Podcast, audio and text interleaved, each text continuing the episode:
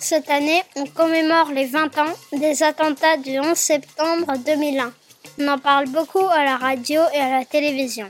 Mais il s'est passé quoi le 11 septembre 2001 J'ai posé la question à mes parents et voilà ce que j'ai compris. Bah pourquoi? Ah pourquoi? Pourquoi? Pourquoi? Pourquoi? Pourquoi? Et pourquoi qu'il dit pourquoi? C'est l'occasion de grandir moins.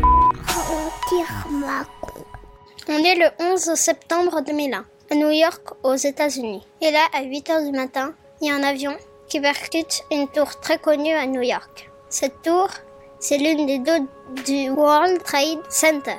À ce moment-là, on aurait pu penser que c'était un accident. Mais quelques minutes plus tard, un autre avion a percuté la deuxième tour. Encore un peu plus tard, un autre avion s'est écrasé sur le Pentagone, un bâtiment très important du gouvernement américain à Washington. Les gens ont vite compris que ce n'était pas un accident, mais un attentat.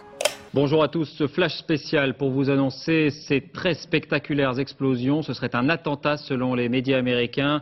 C'est quoi un attentat? Un attentat se fait pour faire une action de violence envers d'autres personnes. Une heure après, devant le monde entier qui regardait à la télévision, les tours du World Trade Center se sont effondrées. Il y avait des terroristes qui étaient montés à bord des avions. Ils avaient pris les commandes et ils ont conduit des avions dans les tours et sur le Pentagone pour faire des accidents et pour faire des morts. Beaucoup de morts parce qu'il y en a eu presque 3000. Pourquoi les terroristes ils ont fait ça? Pour faire peur aux populations et pour montrer au monde entier que les États-Unis, que l'on considère comme le pays le plus fort du monde, est un pays fragile. Les terroristes, en plus de tuer, ils veulent imposer leurs idées et leurs politiques au monde entier. Les terroristes du 11 septembre 2001 appartenaient à Al-Qaïda. C'est un mouvement qui veut un islam radical. Ça veut dire l'application très sévère d'une religion appelée l'islam.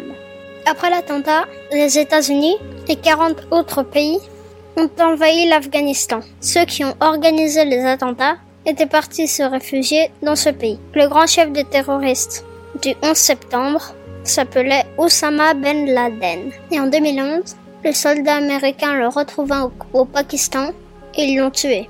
Aujourd'hui, à la place des deux tours qui se sont effondrées, il y a maintenant un musée et un mémorial.